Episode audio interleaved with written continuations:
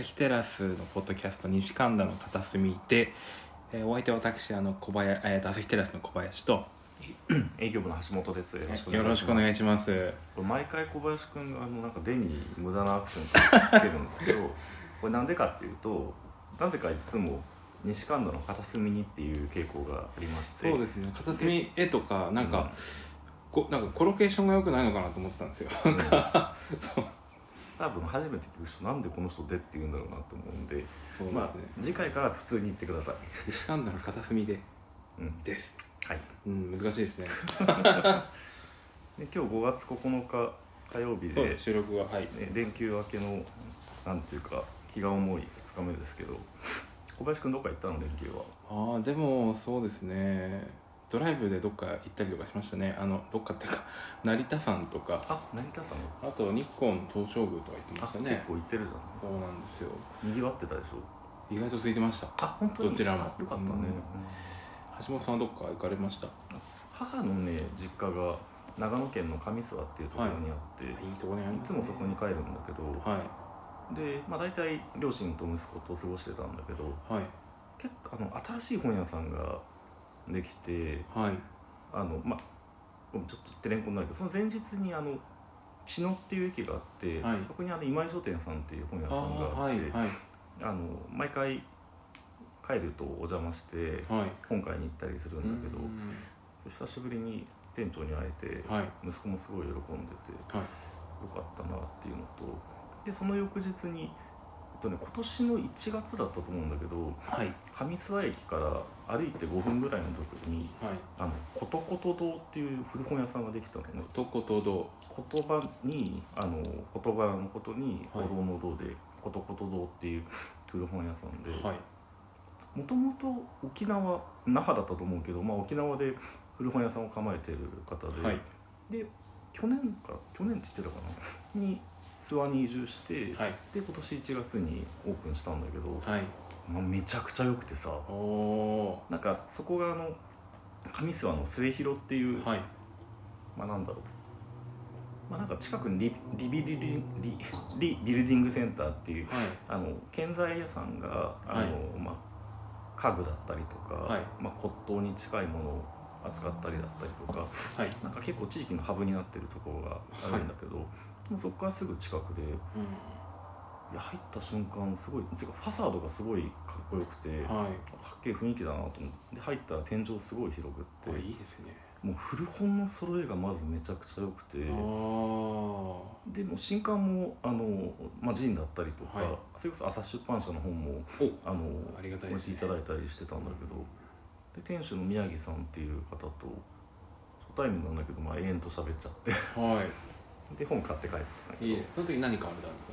えっとねあの櫛田孫一さんって読むんだっけ？はい櫛田はい孫一さんで合ってるのかな、はいのエッセイとはい。あとはねちょっとタイトルが出てこないんだけど「リトルプレス」を買ってこれから毎回帰るたびにあの行きたい本屋さんが増えていいですね。よかったなっていうのが非常にいい連休だった。ね。あう僕も連休中本屋に行ったんですよ、うん。古本屋であのー京王井の頭線のうん。東松原駅っていうところの近くにある古書滝堂っていう古本屋があるんですけど、うん。うん。ここの本屋はいいですよ。うん。うんまだ本当にラインナップがすごくいいし、うん。うん。値付けもリーズナブルなんですよ、うん。うん。うん。あのー僕なんかポール・オースターの小説とか好きなんですけど、うんなんかずっと「空腹の技法」っていう本を探してたんですよ、うんそれはなんかポール・オースターの初期の、まあ、本。初期のその本の書評とかエッセイとかが入ってるものなんですけど、うんこれ多分もう本当に初期の作品で、うんまあ、柴田元幸先生とあとはえーっとまあまあ訳してるんですけど、うんうんその本ってなかなか手に入らなくて、うんずっと探したんですけど、うん。たまたま行ったらたまたまあってあ本当に？ハードカバーだったので買えうん。てしかも値段もそんな高くなくて、本当？はい。よかったですね。そこはもう長いお店なの？多分長いんじゃないですかね。うん。そんなにこう新しい感じはしないんですけど、うんうんうんでも普通になんかなんていうんですかね軒先にやっぱりこうハードカバーの100円のコーナーとかがあって、うんそこで森有正の本とか買いましたね、あいいね。そうなんですよ。本当にこうこじまあこじんまりとはしてるんですけど、うん。やっぱりこうちゃんと分かってらっしゃる方が選手されてるなというような印象がありますね。うん、なるほどね。そうなんです。良き休日だ。あーそうですね。やっぱりなんか 休みいい休みってやっぱり本屋を時間気にせず回れることなんじゃないかって、うん。すごいわかります。おおよかった。うんありますよねそれね、うん。はい。えーということでですね今回はですねまあ春の新刊特集その2ということでですねえっ、と4月に出たんですよねこれね。うん。SNS で学ぶ推し活はかどる中国語。えっ、とまあ今回はこちらの本を紹介したいと思います。えっ、とここからはですねえっ、と弊社の第二編集部の第二編集部で、えっと、この本を編集担当した西名さんに加わっていただきます西名さんよろしくお願いしますよろしくお願いします。お願いしますはい西名さん記念すべき2番目のゲストですから、あ、あ れ光栄です。石井さんとの会も拝聴しました。あありがとうございます。まずこの本を、はいまあ、企画はどういうふうに思いつかれたんですかこれは？うーんとなんかこう結構何年かかけて点と点が結んはい。つながって企画になったっていうような形ですね。うんはい。で企画のオファー自体オファーしてから出来上がるまではまあ半年ぐらいまあだったんですけども短い。うんうんもともとこうハチ子さんが確か2019年かな。うん。そうですね。2019年に出された前のご本がすごく面白くて、はい。ちょっと話題中国語とか中華オタクの間では話題になっていて、うんはい。で私もたまたま目にしてすごい面白かったのでうん。あのトークイベントはい。にも足をあのあ行ってお話を聞いてたんですけど、でまあはい。もともとこの方がすごい面白い方がいらっしゃるなということでうん。ちょっと気になってはいて。というのもなんかこういろいろまあ中国語のあの書店で中国語の棚を見ていると、あんまりこういった本はなない、うーん確かに。う語学書のうん。テキストとか、うん。あとはビジネス中国語とかの本がお多い中で、うん。はい。まあ、こういった形でしかもそのネットで使われている言葉を日本語と紐付けながらうんまとめていた本っていうのはすごく新しくて、うん。で面白かったのでもともと気になっていたのと、うん。あとは個人的に、まあ、結構そのネットであのある界隈で使われてる言葉とかをずっとこう、はい。追うのが趣味っていうかその、うんまあ、中国語はもともと中国アイドルはい。がちょっと好きで、まあ、うん見てたら、うん。なんかこうあんまりこう分かんなくてもなんかすごい暗号っぽいなって思って暗号。そのネットで使われてる言葉がすごいなんかアルファベットが多いなみたいな、はい。ちょっとなんかおかし異様な感じがしたうん。なっていうのもあってでまあはい。他にもいろんなところのそういったものをこうはい。個人的にこうこの言葉気になるなっていうのをキャプチャーしてうん。集めてたんですよね。うん。で、まあまあこれはこれで自分で少しずつ勉強しながらべんあの言葉をこう収集していこうかなと、まあ、うん。そもそも企画にはそこまで結びついてなかったんですけど、はい。この3年4年の間で、うん。まあ k p o p の方がすごい流行ってたんですけどだんだんこう中国語に向けるその視線がビジネスとかっていうよりも、まあ、だんだんカルチャーの方にうん。フォーカスしてきた動きを、うんまあ、肌感覚で感じて。はい。っていうのもまあ中国のそのアイドルがオーディション番組で人気になってたりとか、うん。あとガチ中華とかが普通に番組で紹介されてたりとか、あとスポーツ選手も、まあ、前から中国の選手多分一定数のファンはいたと思うんですけどだんだんこう増えてきたりとかあと中国ドラマもうんすごい流行っているなって、うん。特にそのブロマンスとか言言われているうん。大河ドラマがすごい流行ってはいいるなっていうのも感じてきて、まあ、ちょっとずつこうカルチャーから中国に興味を持つ人が増えてきた中でもしこういったそういった私みたいにそういう言葉を勉強したい、はい。なんかこう真面目に中国語の検定から中国語を学ぶ以外の人って結構いるんじゃないかなっていうのを思ってで同時にだんだん推し活自体がなんて言うんだろう。もうちょっとサブカルチャーだったのにここ4年でこうメインといううんかすごいしうんっかりちゃんとしたもの、うんそれを一つの切り口としても十分成立するようなはい感じもして、うん。まあそれを、まあ、SNS でもいいんですけど推し活でもいいんですけどそれを切り口に、まあ、中国語を学ぶっていうのは、うん。あのまあなかったしうん面白いかなということで、まあ、ハチコさんにお願いをしてみた、うんなるほど。すいませんちょっと長くなって、ね。そう著者がねハチコさんっていうね著者そうなんですよね、うんハチコさんは中国ご出身なんだよね。そうなんですよね。えっ、と大学生の頃に来日して、うん。今もうずっと日本で働いてらっしゃる。うん。うんちっちゃい頃キャプツバをきっかけに、なるほど、うん。はいドハマりして、うん。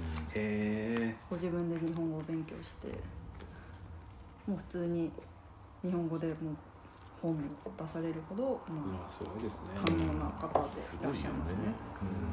とか名大に行ってるんですね。名大っていうのは明大っていうのか名古屋大学。な名古屋大学。うん。うん。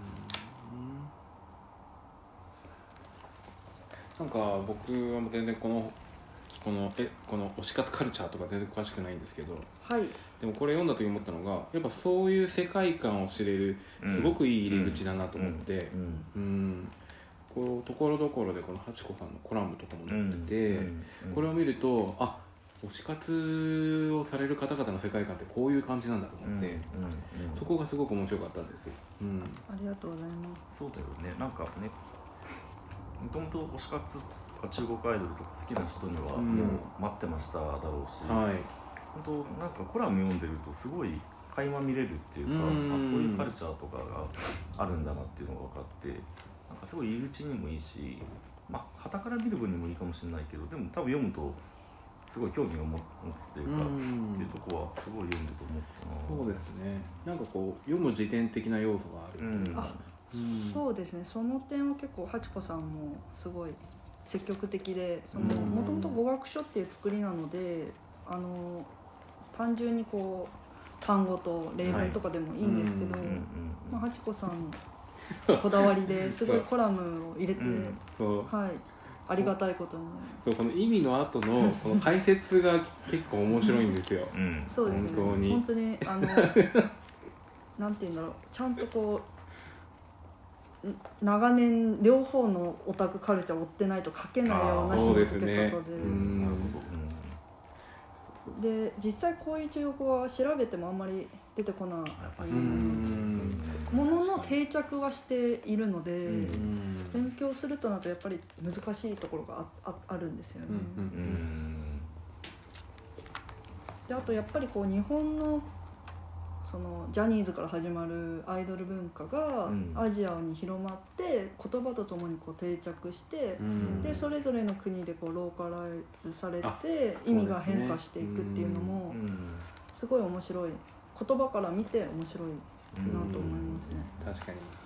で最近はやっぱその中国では e スポーツがすごい国民的なうん。エンタメコンテンツで、もう e スポーツプレイヤーはすごい崇められ尊敬される存在で、なのではい。e スポーツ界隈から出てきてもう一般的に定着する言葉も多くてでそういうのもこの本ではできるだけまんべんなくいろんなジャンルを網羅するようにしています。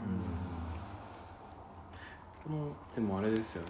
どの言葉を選ぶかって結構難儀しそうです。難しそうですよね。そうです。それはかなりうん大変であの、なんかハチコさんがすごい豆まあ本を見ていただければ多分分かると思う。豆のか豆な方で、あのうんはい。スプレッドシートでちゃんとこうこのこなんていうのことこのこの言葉はこういう傾向があるみたいなグルーピングを自分でされてバランスを見て、おー。なるほど。でかつその取り上げられなかったやつは例文で拾えるみたいなのとかをこうちゃんと結構緻密に計算してあの構成してくださいました。はうん。い。なるほど。ね素晴らしいです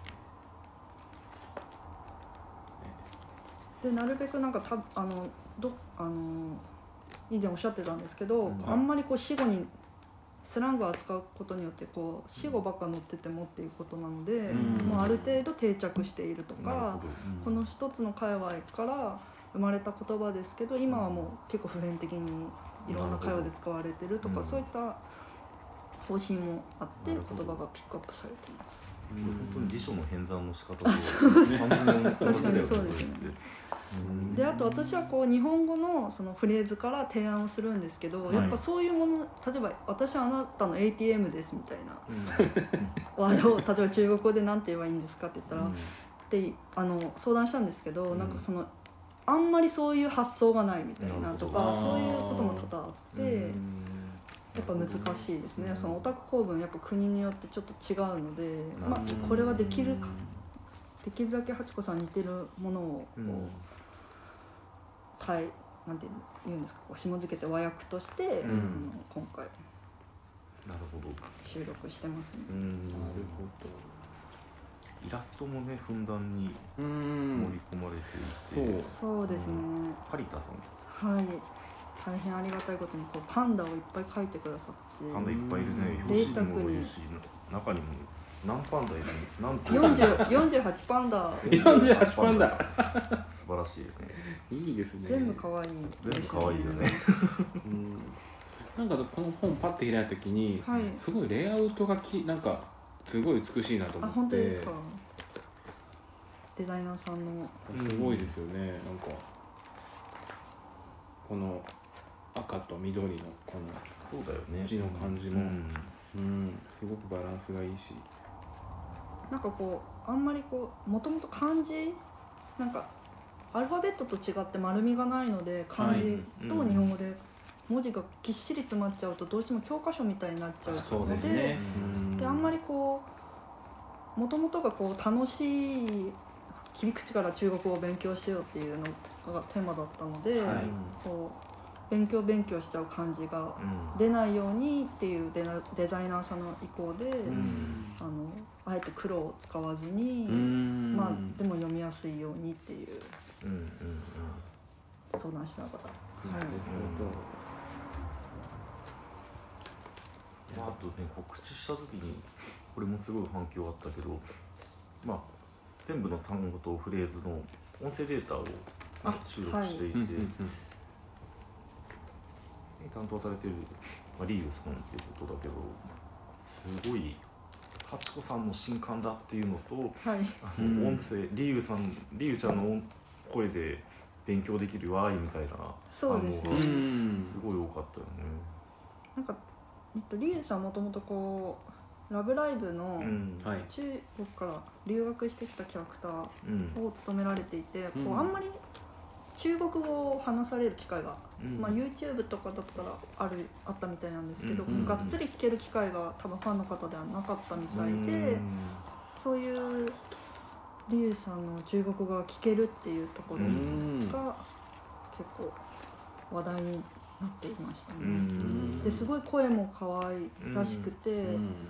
でさらに声優さんなのであの、例文のテンションに合わせて、こうニュアンスを変えてくださるんですよ、こう推しが弾けなかった残念の時はうるうるって悲しそうにな声にしてあいただいたりっていうのももう自然とされていて、ーうんそれなんかねですね。あすいません。なんか僕は普段語学、まあの本を作ったりとかしてるんですけどそういうなんか文章のニュアンスをちゃんと録音するって結構大事だなと思ってて、はい。結構なんだろう英語の例文とかだと普通に何も感情を込めないで、まあ、淡々と読むことが多いんですけど、まあ確認をする確認用っていうことでまあそういうふうにしてるんですけど、でもやっぱ言葉っていうのはやっぱりこうイメージもあるしやっぱ感情がやっぱ出るものじゃないですか、だからそういうふうにちゃんとこう感情で悲しい例文の時には悲しい声になるっていうのは今すごくいいなって個人的に思いました、うん。そうですね。ね勉強してる方もすごい覚えやすくなるんじゃないかなと思います。そうですね、うん。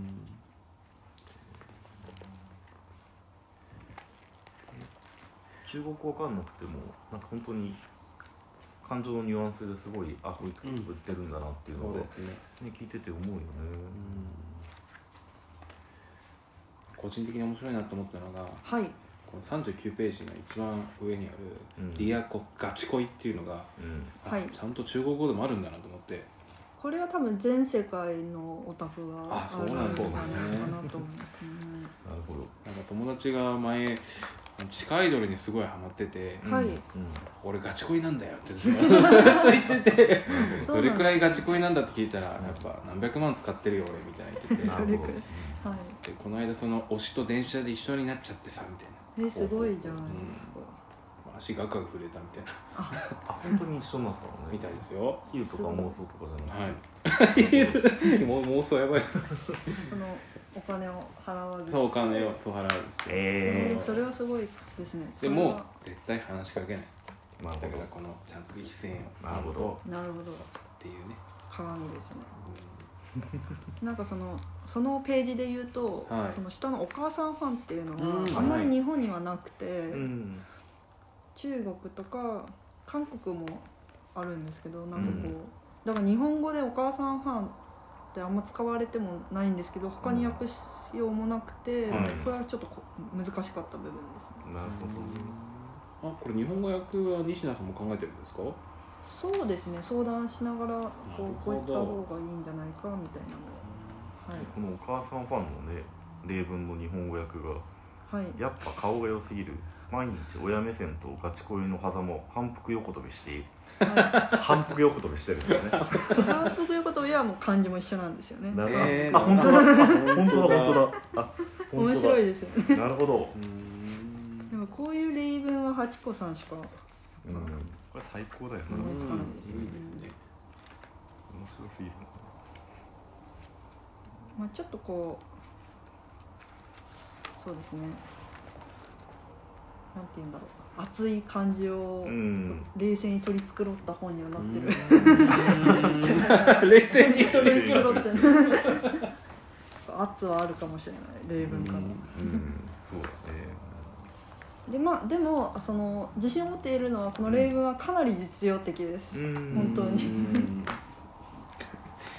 この174ページの「恋人いない歴イコール年齢」っていうのとかうん。ねそうですね母体ソロです母体ソロこれなんていうんですか？ミュミュータイソロっていうんですか？これはもうもう体。もうタイソロソロもうタイソロそう。そう西田さん中国語大学でやってたんですよね。はい。でも語学書を作るとは思ってなかったです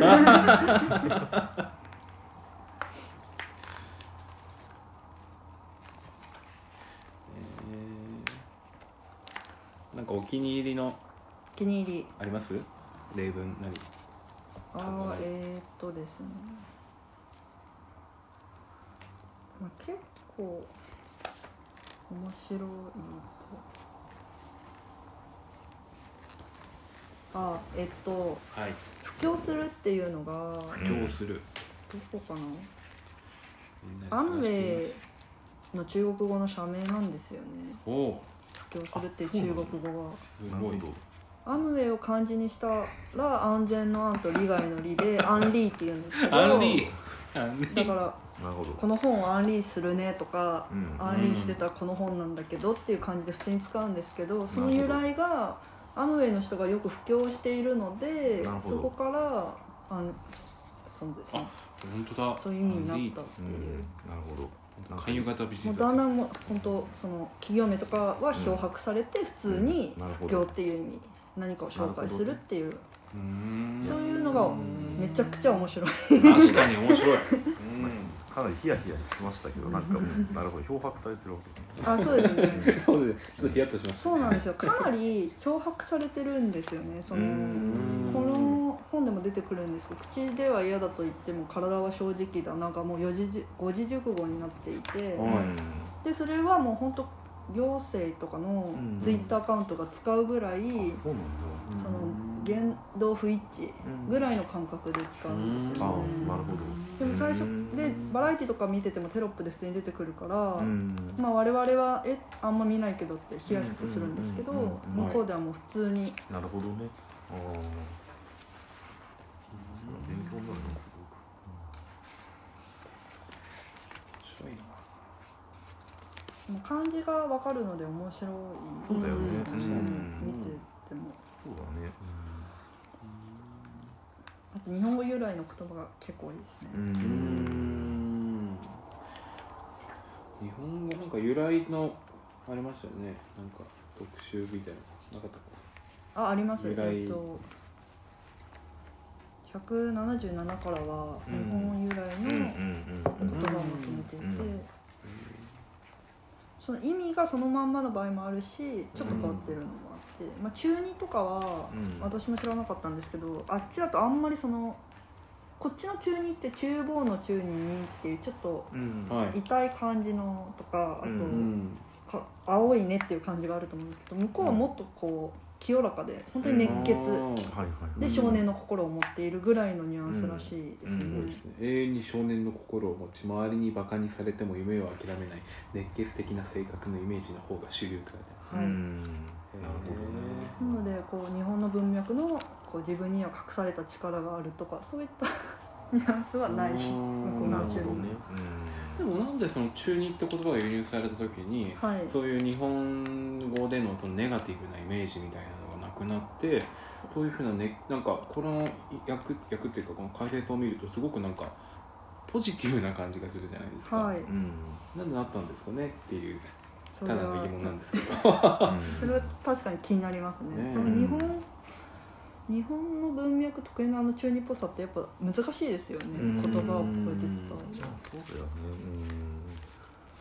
確かに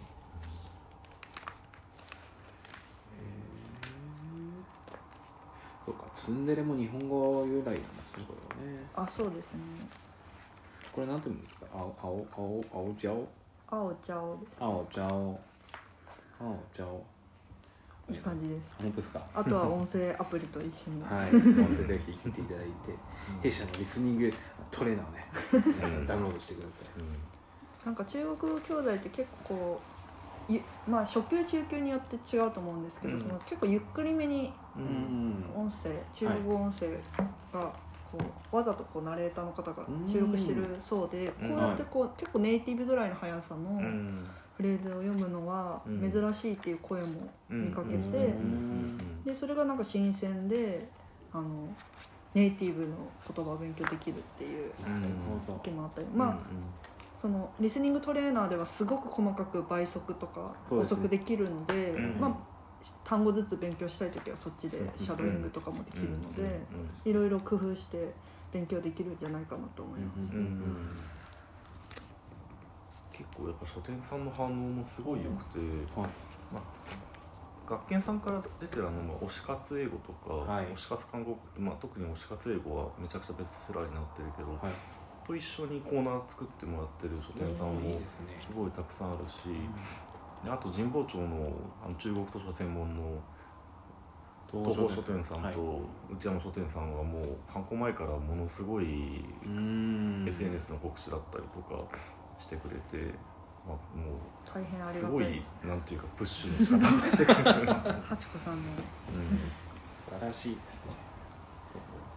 確かそうハチ子さんと一緒にその2店舗をお伺いしてあーご挨拶にお伺いしたんだけど、あのまあ最初に東宝書店さん行ってに。はい。なんかものすごい撮影も担当者さんはいがしてくださって、うん。であこの角度だとちょうどいいですとかあですごい確認もしてくださってはい。とか。いいですね。あと内山書店さんその後行ったらはい。あのお店の看板の上にはい。なんて書いてあっけ、まあ、あのよようこそハチ子さんハチ子先生。ハチ子大先生。ハチ子大先生っていう歓迎みたいな。すごい。いやよく著者さんあの先生と著者の先生と一緒に書店さん周りはよくするんだけど、はい。ああいう迎え方をしてくれたのは初めてでうんもうびっくりしちゃった嬉しかったなありがたいですね、うんいいですね。細胞ももちろん作ったんですかね。あ作りましたねはいああ、もうでも飽きちゃってるかもしれないですね。うんでもね。うん。あれですよね。今度の日曜日5月14日にイベントがあるんですよね。あそうなんですです今週日曜日、うんはい5月14日に、えっと大阪梅田の方であの観光記念トークちょっと1か月ぐらい空いてしまったんですけれども、うん観光から、ようやくあの結構レアな機会だと思うんですけども、うん。ハチ子さんを迎えてその観光トークを行います。うん。で、えっと、結構この本を使って勉強会をしたいとかしてほしいっていった声もちらほらいただいていて、はい。なので今回はあの本に収録できなかった言葉や、えっと、解説うんうんうん。あとは実際に SNS で見かける言葉を使ったクイズなど、まあ、結構マニアックなんですけど、勉強になるような内容になっています。いやなんかこのねコラムとかを拝見拝読してるとまあ楽しいこと間違いないですよね。うん。そうですね。うん。で結構こう本当はミームって言われるそのうん中国の SNS でよく画像とか GIF とかが投稿されて、そのニュアンスにまあちょっと言葉を添えるっていう投稿が多いんですけど、ミームをあんまりし収録できなかったんですよね、本の中には。うん。でそういったものを実際紹介しながらなので、うん。より理解が深まると思いますし、はい。あと今予定してるのは結構こうジャニーズ用語とか、例えばサンリオのキャラクターを中国語で言うととかそういったこう、は結構なんて言うんだろうちょっとマニアックなんですけど、うん。あのどうやって、まあ、調べてもどうどうやったら見つかあのたどり着けるんだろうっていうような言葉を今ハチ子さんと選びながら、うん。準備をしています。いいですね。で会場は梅田のラテラルっていうところだけどそうですね、会場参加と配信があるんだよね、配信があります、うん配信の方はアーカイブが2週間ほど残るので当日ご予定のある方もそのアーカイブを見ながら一緒に勉強をうん。ハチ子さんと、はい。できるできたらいいなと思ってます。いいですね。西田さんも大阪行かれるんですか？はい。あ、進行の方を務めます、うんはい。そうなんですね。橋本さんも行かれるんですか？いや今回は西田さんと八子さんのお二人でお二人で。ので僕は配信で見ようと思います。あはい。なるほど。当日はサイン会もありますなんか僕サイン集めちゃうんですよね。いいいいいいじゃない収集家だいやもう収集益やっぱあるんで。うんそうですね。いやもう本当にやっぱ買っちゃうんですよね。自社本のサイン本とかも買っちゃいますからね。あえー、いいことだいいですね、うん、そうなんですよ。なんか前にあのペーパームービーの新装版が出た時に、うんフラッとこうじ純駆堂行ったらあ売ってると思って。うん。でもこれ自社の本だしなみたいな。ってすごい悩んだんですけど、まあ、最終的にそうですね。まあここはちょっとうんちょっとまあちょっとねあの仕事を忘れてちょっと 会おうとは良いことだ？やっぱ入ってると嬉しいですよね。嬉しいですねやっぱね、うんそうだよね。うん。はいなんか僕村上春樹さんのサイン本を持ってるんですよ。三省堂をお昼に歩いてたらうんたまたま売ってて、うん。これは買わなければいけないとうんうん思って、で買ってたまに開いてこうやって手を添えると 力をもらえる気がするみたいな。なるほど。僕もなんか書けるかもしれないみたいな思い上がりですけど。そうですね。ねだから遠方の方は配信でぜひ参加してほしいですし、ね、関西の方はぜひ会場にいらしていただいてその手を添えれば中国語が、ま、習得できるうん。とされるハチ子さんのサインをはい。ぜひゲットしてほしいですね。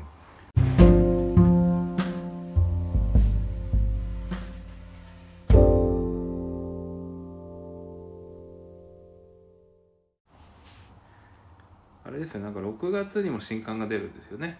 はい今第二編集部であ6月は2冊出ますうちの編集部から。そうなんですか、新刊ラッシュで。おおえっと簡単に話すと1冊が、はい。えっと、清田孝之さーはい。んの、えー連載をまとめてううん。ん書き下ろしを加えたものなんですけど、はい。えっ、とまあもともとえー新聞で連載されていて、はい。で清田さんはこうジェンダーとか男性学うん。に関わるあの執筆活動をされている方なんですけども、えー、と生活の中で、まあ、ニュースとかうん。あとエンタメコンテンツとかあとうん。日々のご自身の生活の中でジェンダーの視点からちょっと気になったものを、まあ、清田さんならではのそのうん。切り口でどんどんこうか書いていくというか気になったところを掘り下げていくっていうような、そういったお話が確か44本44そうね収録されていて、うんすごく読みやすいですし、うん。あと面白い新しい感覚でうん。いろいろもののうん切り口がこう展開されていくので、あの想定もすごく素敵ですしとてもいいあの読みやすいと思います。想定はどなたなんですか？想定は田中久子さんっていうデザイナーさんであのうちの編集部でずっと気になっていたデザイナーさんだったんですよ、うんもうい今までいろんな企画でなんかお願いできないかなとか、うんこう何回も候補に上がっていてただこう連絡先がずっと見つからず、はいはい今はい。回ご縁あってようやくお願いすることができて、うんまあ、あの平野さんという方が担当なんですけれども、はい。はいすごい田中さんが素敵な想定に仕上げてあーそれは楽しみだな。はい。まだあのオンライン書店にもアップしてないんだけどまあ今週中か来週早々にはあのいわゆる予約受付ができるようになるのででタイトルが、えーとおし「おしゃべりから始める、えー私たちのジェンダー入門」っていうタイトルなのでぜひチェックしてもらえるとはい。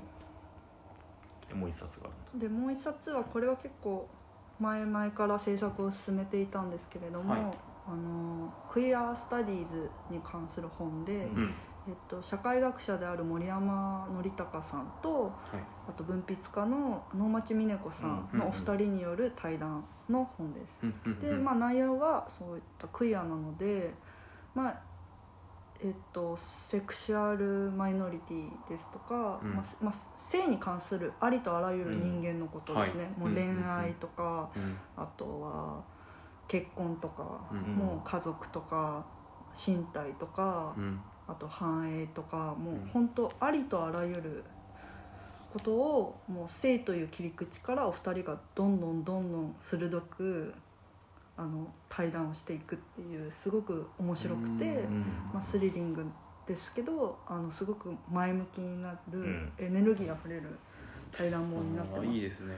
でまあクイアってちょっとこう一見なん難しそうだなと思うんですけど対談になっているのうんで、すごく読みやすくなっていると思います。うん。でこちらも今目下制作中という感じで、はい。はい。ね、6月末から7月の頭にははい。観光できるように進めてますので、いいですね。またで、ね、完成したらまたあの第二編集部の皆さん皆さんというか担当さんに来ていただいてはい。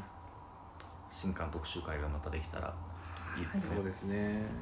この本はどなたが担当されてるんですあか私と鈴木さんが担当しています。そうなんですね。はい。なるほど。じゃあこちらもまあ引き続きというあの予約はまだですよね。そうですねわまだですね。かりました。じゃあこうご期待ということで。はい。はい。楽しみに待ちたいと思います。えー、っとというわけで、えーっとお送りしてきました。西神田の片隅でですがまあ今回はこちらの方でまあえー、っとエンディングに差し掛かってきたのかなと思いつつでもどういうふうに終わらせていいのかなというふうにちょっと悩みつつ今喋ってるわけですが じゃそれ。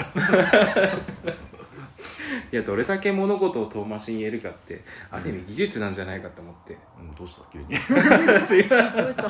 すいません。うんまあでもねやっぱ新刊が出るって嬉しいですね。そうだね。ううん。新刊が出るとね期間だったりとかいろんなものを改めてご提案できるので。そうですね。はい。じゃあちょっとまあ次は夏の新刊特集になるのでしょううん。かはい。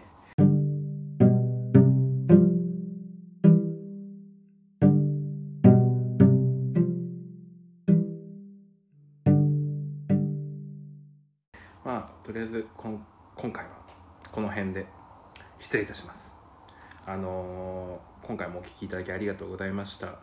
あのーこまたあの月1ペースで更新していくと思いますのでまたお聞きいただければと思います。はい。それじゃあどうしましょうか。最後に皆さんでありがとうございました。っていいですか、ありがとうございました。ありがとうございましありがとうたございました。はい。また次回。失礼します